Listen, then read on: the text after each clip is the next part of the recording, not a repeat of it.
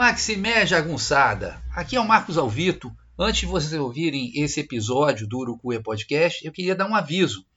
É que no dia 6 de setembro de 2022, agora, eu vou começar um novo curso lendo o Grande Sertão Veredas, um curso que eu ofereço desde 2016. Já tive várias turmas e a gente vai do primeiro até o último parágrafo do livro, lendo e comentando todas as passagens do livro vocês têm um amplo material didático com mapas, esquemas, vídeos, enfim, é um, é um curso é, com duas horas semanais, com um pequeno intervalo de 10 minutos, sempre das 19 às 21 horas, e vai ser às terças-feiras. A gente vai lendo, vai mastigando o livro do jeito que o Rosinha queria que a gente fizesse. Então, quem quiser embarcar nessa aventura, nessa travessia, manda por favor um e-mail para marcosalvito@gmail.com. marcosalvito@gmail.com. Tá bom, rapaziada? Valeu então. Um grande abraço. Tchau.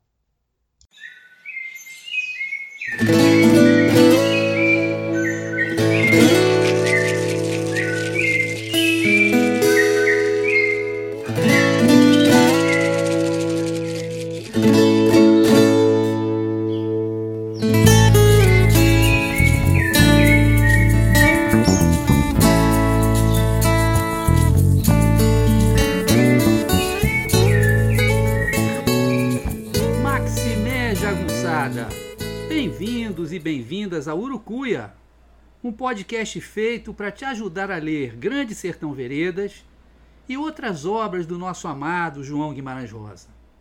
Eu sou o Marcos Alvito. Maximé Jagunçada, tudo bem com vocês? Espero que sim. Hoje a gente vai para o Urucuia Podcast número 62, 62 que na verdade é o Diário do Urucuia, daquele tempo que eu tive lá em Minas, número 17. O título é A Outra Margem do Rio, a tabelinha Drummond, Paulinho da Viola e a promessa do Guerreiro. Nada como acordar e ter um café da manhã cinco estrelas, ou quase isso, te esperando. Havia dois tipos de pão e até mamão. Pois é, uma pergunta em hora às vezes clareia a razão de paz.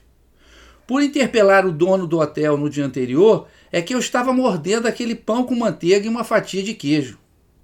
Confesso que já estava até preparado para fazer as malas novamente, só não sei para onde.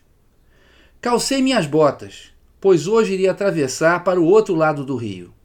Queria novidade quieta para os meus olhos.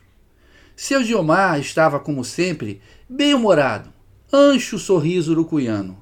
Também pudera Apesar de ter de puxar aquela corda para atravessar a balsa, eu ajudei. Não é leve, não. O resto do tempo ele fica pescando ou de prosa. Tem dia que fisga dois, tem dia que fisga doze. Riobaldo afirma ser crença popular que o urucuiano conversa com o peixe para vir no anzol. O senhor acha e não acha. O que sei é que seu Diomar, meu amigo, diz que ali já pescou até surubim e dourado. Enquanto ele conversava no celular, fiquei pensando que bom espião ele poderia ser. Sabe de tudo. Todo mundo e todas as coisas acabam passando por ali. No livro, o barqueiro do São Francisco que atravessa Riobaldo, Jadorim, Jesualdo e Alaripe pede notícias do sertão.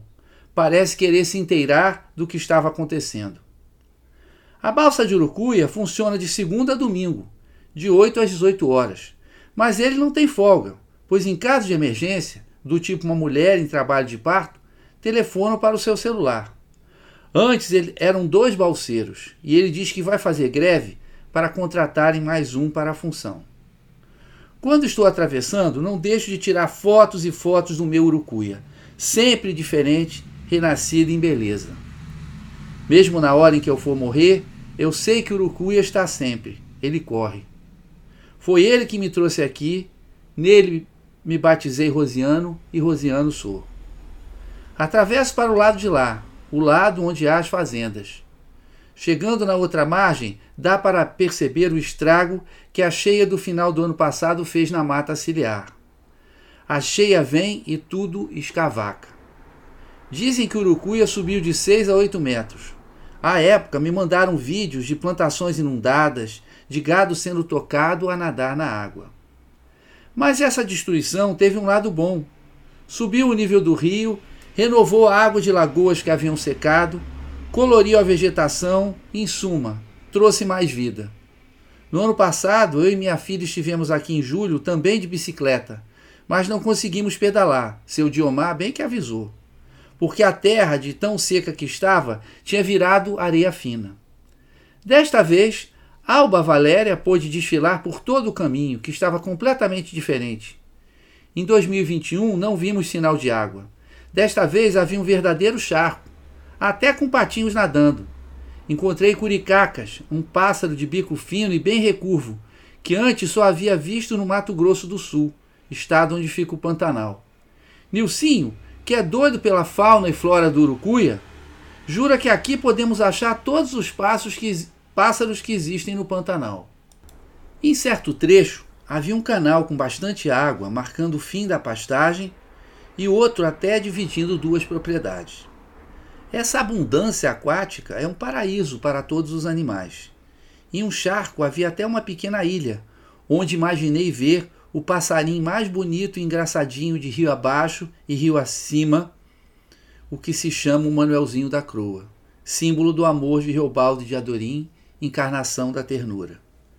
Chego no sítio de seu Zé Geraldo e Natalina, caseiros das terras de um fazendeiro que tem somente 400 cabeças de gado. O advérbio se justifica pelo fato de que ali perto um sujeito tem cinco mil, seis mil cabeças. Chapadão do Urucuia, aonde tanto boi berra, repete Reobaldo mais de uma vez. Só que o patrão de seu Zé Geraldo, um homem que veio de fora, tem mais três ou quatro fazendas em outros lugares de Minas Gerais. Fico de olho em um jumento acastanhado, isolado, preso sozinho cercado. Seu Zé Geraldo Diz que eu posso até passar a mão nele, mas que o bicho é brabo demais com cavalo. Sai logo mordendo o pescoço para matar. Depois de cruzar, faz o mesmo com as éguas. Tem que tirar elas logo de perto. Mas já fez uma boa tropa de burros que anda por ali. Quer dizer, o jumento é feroz, mas não brinca em serviço. Por mim, eu colocava nele o nome de Padrinho Celorico. Feito o Riobaldo batizou um cavalo que era meio sendeiro e historiento. Quando cheguei no sítio, a cachorrada quase veio em cima de mim com aquela falsa coragem típica de cachorro. Eram seis ou sete, tudo vira-lata bonito, bem tratado. Seu Zé Geraldo gostava de cachorro até quando morava na cidade, perto do hotel do meu cinco estrelas, mas gosta mais da tranquilidade do campo.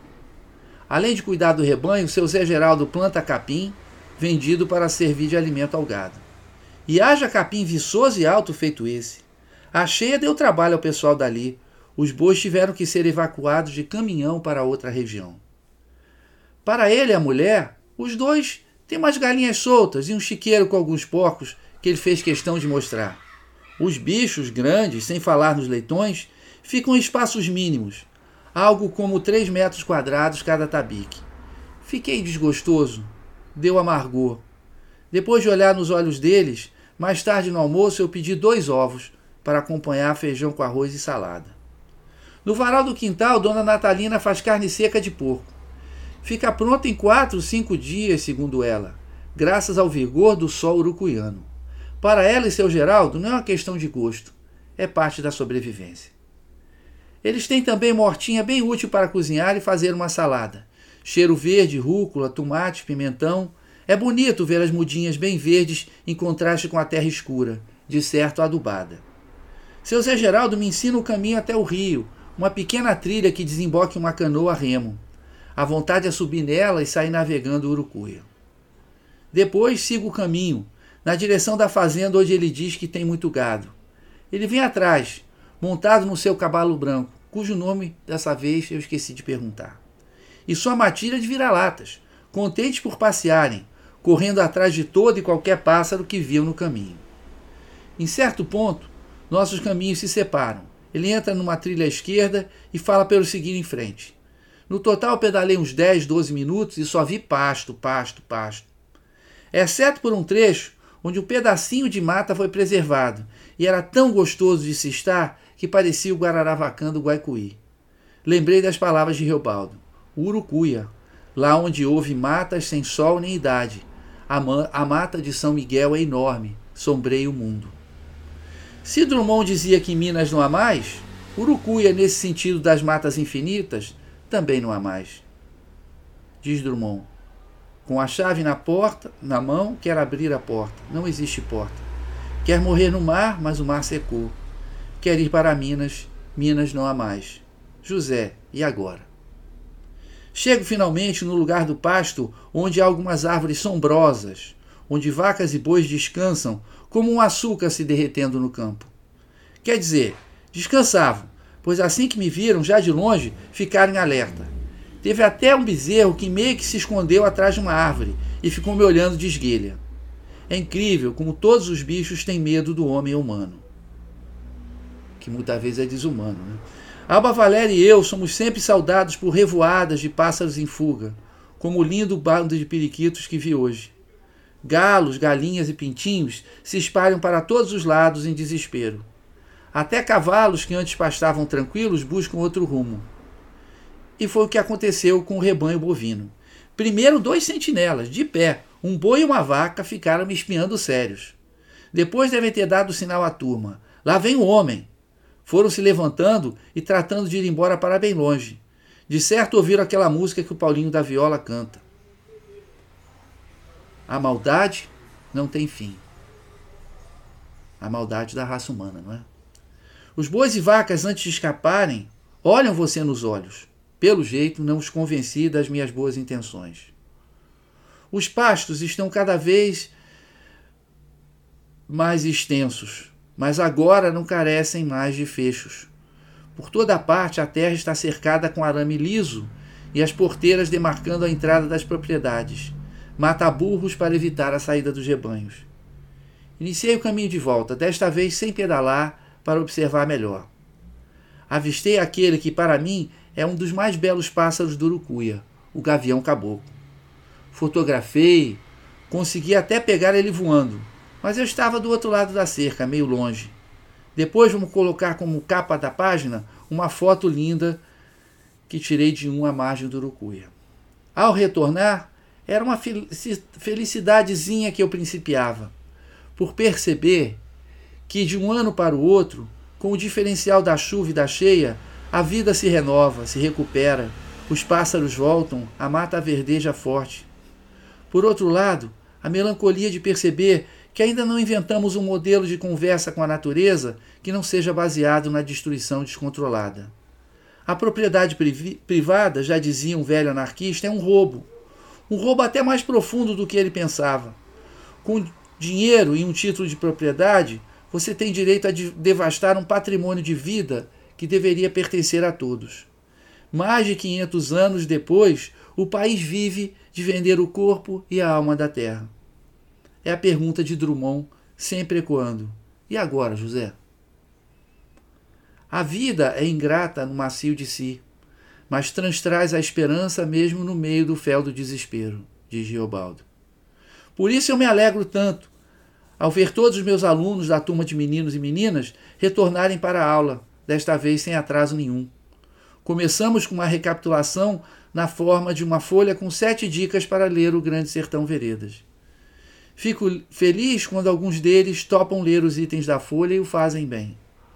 Em seguida, saltando o pântano narrativo, vamos direto para o episódio de Reobaldo e do menino em sua travessia do São Francisco. Insisto, usando exemplos do texto, na noção de ambiguidade, essencial para entender. O de Janeiro é um nome de rio, mas também significa o episódio primeiro da vida de Reobaldo, o primeiro fato, como ele define. A passagem de suas águas claras para a imensidão de águas turvas e vermelhas como o sangue do São Francisco configura o desafio da passagem da infância tranquila para os desafios da vida adulta, onde carece de ter coragem. Mostro que Rosa escreve numa falsa prosa, que deve ser lida com atenção poética. Procuro exemplos que sejam próximos da experiência deles, de meninos e meninas de Urucuia. Eu mesmo leio lentamente, explicando os termos mais difíceis, dando uma entonação dramatizada. Como expliquei, apontando para o peito de um aluno, o texto deve ser lido de fora para dentro e depois de dentro para fora, com o coração, deixando que o Grande Sertão Veredas faça aflorar suas próprias questões, as suas emoções, a sua própria vida. É uma turma atenta e dedicada. O que eles não compreendem, desconfiam. Olho para eles, carinhas de criança em corpo de gente grande. Minha vontade refreada é de dar um abraço em cada um. Não é o cunhaque, Drummond, nem a lua, mas estou comovido como o diabo. Por mais que a canoa do entendimento balance, eles têm brio e acreditam que vão fazer a travessia para a outra margem. Ah, vão. Esse guieiro promete. Mas não vai ser a porrete, não. Além dos jovens, há também duas mulheres adultas completando o ensino médio, ambas na casa dos 40. Uma delas, ao final da aula, me diz entusiasmada: Agora já sei o que vou fazer. Vou cursar literatura. Doutor, por acaso o senhor já viu nascerem rosianos em Butão? Como diz Geobaldo, tudo neste mundo podia ser beleza. Isso sim é que seria alcançar a terceira margem do rio. Ô oh, meus jagunços! Ô oh, jagunçada! Esse foi o episódio 62 do Urucuia Podcast. Na verdade, uma leitura do Diário 17, do Diário do Urucuia número 17, a outra margem do rio, a tabelinha Drummond Paulinho da Viola e a promessa do Guieiro. Espero que vocês tenham gostado, porque como sempre foi feito com todo carinho para vocês, tá bom? Um grande abraço, Maximé. Agora vocês vão ficar com a linda música Acordais do meu do meu amigo Alex Rocha e da moça de voz cristalina Joyce Carvalhais. Com vocês então acordais até o próximo Cultura Podcast. Um grande abraço, um beijo. Tchau, gente.